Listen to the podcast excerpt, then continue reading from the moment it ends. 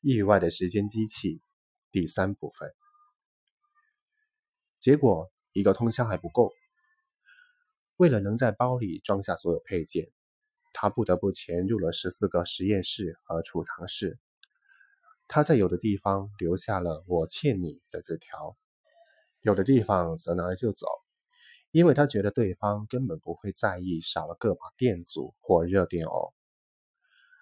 等到他终于在自己工作台上集齐配件时，一缕淡淡的冬日晨光从窗口射了进来。他没能找到和上一台机器完全相同的光电零件，性能全都没错，但生产厂商不尽相同。按理说场地并不重要，但按理说那机器也不该消失才对。校准仪的功能就是在单位时间内产生一个参照光子，单位时间指的是时间子，即光线通过长度为电子半径的距离所需的时间，这是它唯一的功能。除此之外，这种机器没有其他功能，更不可能凭空消失。他四处搜罗智力接近的项目，却只找到一块松木板。当然了。托满不参与反应，它的材质并不重要。他用一把电锯把它修到了恰当的尺寸，接着又找到样纸板，照着样子在木板上钻了孔，准备用来放置不同部件。然后他把木板拿到化学通风橱那里，在上面喷涂了两层闪亮的黑搪瓷，涂层应该马上就会干。但他还是设了一个半小时的闹钟，然后在工作台上伸开手脚打起了盹。他把半干的靴子折了起来，当做枕头垫在了脑袋下面。被闹钟吵醒的时候，马特的神志还没完全清醒。他吞下了另外半粒利他林，又用一千毫升的烧杯接了半杯水，准备烧热了泡咖啡。水快沸腾时，他把配件在钻了孔、上了釉的木板边上依次排开，然后把组装机器所需的工具和材料聚拢到一处。最后一步是最有成就感的，但由于熟悉和疲劳，也最容易犯下蠢到家的错误。他泡了一大杯咖啡，两眼紧盯着摆放整齐的工具材料，吞下了药片，渐渐生效。睡意缓缓散去，他一边在脑海中模拟组装过程，一边在便条本上写下了步骤。写完后，他对着眼前的清单端详片刻，接着便卷起袖子动手干活。这习惯他从小就养成了，现在还记得。那会儿他就会花几小时小心翼翼地制作飞机和轮船模型，兴致勃勃。睡意全无，现在的情况和那时候一样。等他焊牢最后一个接口，上紧最后一根小螺丝，心里才稍微松弛了一些。他把燃料电池轻轻放好，压紧，好了，重启键，按还是不按？总得试一试。他把手表调到了读秒模式。然后同时按下了手表和校准仪的按钮，什么动静都没有。其实动静还是有的，校准仪正常工作，每隔一段时间发射一个光子。那么这一台就留给马尔什博士。沉重的困乏灌注体内，他再次在工作台上躺了下来。回家一头栽进软床的想法诱惑着他，可周日的地铁七点才发车。他看了眼表，他还处在计时状态，正认真的一秒一秒累加着。他没去动它。三小时零七秒之后，他把身子伸直，哼哼一声坐了起来。已经过九点了。他任由校准仪躺在架子上，独自出门去面对剑桥的寒冬。门外阴沉沉的，冷得刺骨。雪不再下了。校园某处传来吹气机的轰鸣声，听起来离格林楼还有段距离。他踩着没过膝盖的雪，朝红线车站走去。周日清晨的空气中传来咖啡的香气，将他引进了一家星巴克。他在咖啡里加了大瓦糖和奶油，算是早餐。边喝边思考实验的下一阶段。那机器会消失三天零八小时，到时候手机摄像头得打开，好拍下它周围的环境。手表也得放在一起，好记录经过的时间。或许该买个便宜点的，那样就不怕丢失了。实验动物，对了，还需要一只实验动物。得看看时间的悬置对活的东西有没有影响。可要在实验中使用动物是件复杂的事，笼子啦、水啦，诸如此类的。他本想逮只蟑螂放上去，可自从卡拉命令他叫人来灭虫之后，蟑螂就在屋子里绝迹了。得是一种三天不吃不喝还能存活，而且花点小钱就能买到或租到的生物。海龟。有次和卡拉一起去柏林顿商场买新枕头时，被他拖着进了一家宠物店。那儿有个玻璃缸，里面爬满了这种小淘气。但宠物店周日不开门。他琢磨着要不要强行闯入，为了一只售价两美元的海龟冒坐两个月牢的危险。不行，那地方不是 MIT。保安大叔只要看他一眼，一头乱发，吃了药，一副流浪汉的德行，就会立刻将他射杀。星巴克里有本电话簿，都被人翻烂了，成了一捆脏兮兮的黄纸。他在上面找到个电话号码，用手机拨了号。去死！电话那头的女人说。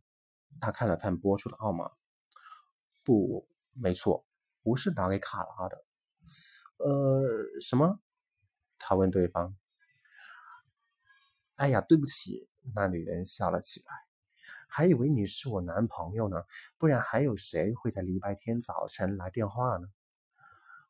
我只是呃，我想问问你，周日早晨开不开店？嗯哼，我得过来给宝贝们喂食、加水、打扫打扫，他们都还不知道外头已经下了六十升了。是你的店，你自己在管？是呀，倒是想雇人来着，可这年头智商高过动物的不好找呀。我想来买点东西，行吗？电话那头顿了一顿。礼拜天早晨，突然想买宠物。其实呢，也不算宠物。真话说一半。我是个 MIT 的研究人员，我们想找一只小海龟做做代谢实验。呃，你现在人就在 MIT，在星巴克呢，就是肯德尔广场的红线车站呢。不用一个小时就能到你店里，你撞大运了。他又哈哈的笑了起来，笑声很悦耳。给你，给你一小时，不多不少。时间一过，我就走人。这就来。马特给咖啡杯加上盖子，撒腿跑到了台阶下面的站台，然后就是等待。站台那里唯一的读物是《凤凰报》的征友和招聘版。他仔细读了成征男友的版面，发现女人的征友条件和潦倒的前研究生差了有十万八千里。他大可以为自己写上一条：前研究生，男，头发凌乱，入不敷出，前女友国色天香，弃我而去，欲逆佳人顶替，愿奉上海龟一头。火车倒是快来呀！火车来了，上面不出意外的挤满了人。要不是下雪，他们一定是在开车或步行。车厢里弥漫着教堂里香料的气味。刚上车时觉得好闻，但三十秒后就甜腻的让人受不了了。乘客们一反常态的紧绷而肃静，可能是在表达虔诚，也可能是在思考上帝为什么会在周日一大早这么对待自己。上车后环顾四周，发现宠物店在商场另一头，而且他已经晚了五分钟。于是他撒腿跑了起来。有个女人正在门里等着，身上套着外套。喂！慢点儿，他喊道：“我不会走的。”她是个小个子黑人妇女，笑容灿烂，穿着条紫色紧身牛仔裤和一件衬衫，衬衫上写着“杀死植物，吃掉花草”。她递过来一个有提环的白色硬纸盒子，有点像中餐馆的外卖盒，外加一小罐爬行宝宝餐，一共十五块。归饲料三块钱，没有塑料袋，收银台都锁上了。他翻出两张五元，两张两元，又从三个衣袋里找到了足够多的零钱。哎，赊账也行。不用了，我可以去提款机取。突然，他心血来潮地说：“我请你吃早餐。”他听了哈哈大笑。亲爱的。你要的不是早餐，而是睡眠。喂赫曼喝点水，吃点生菜，然后就去睡。他叫赫曼，男的都叫赫曼，女的都叫赫敏。你多久没睡了？今早刚打了个盹儿。真不要吗？一起早餐？我男朋友在烤饼呢。要是让他知道我和在 MIT 上班还养乌龟的人吃饭。会跟我分手的，我可舍不得那些烤饼呀。哦，那好，谢谢。他转身朝停车场的方向走去，沿途打开盒子，和里面的海龟四目相对。星期天早晨去哪搞剩菜呀？他去自动取款机取了钱，然后又在一家便利店的冰柜里找了块昨天上柜的意大利三明治。他撕下已经蔫了的生菜喂给赫曼，然后在剩下的三明治上挤了点芥末，在地铁站吃掉半个，剩下的半个重新包好，搁在垃圾箱的边缘。某个货真价实的流浪汉会发现它，并感谢自己的幸运星。但等他拆开包装，大快朵颐，芥芥末呀！地铁咔嗒咔嗒的开着，吵得他没法思考。不过，在步行到家的那段路上，倒是理出了些头绪。实验的步骤一定不能乱。本轮实验将持续三天，下一轮大概一个月，下下轮一年，然后是十五年。要是世人能等这么久就好了，那样他就能顺便出个名，再拿个终身教职。时间足够再实验三次，最好有足够的说服力。有一件事需要在实验里检验一下，那就是这机器能带多少东西上路。先前放硬币只是为了好玩，这次得放一台摄像机，一块表。一只海龟，有了这几样，才能得到实际的数据。他准备把海龟放入金属容器，然后摆在上次放硬币的位置。容器要挑大的，比如他桌上的杂物罐，还得用导线把它接到机器上，再往里面放点重物。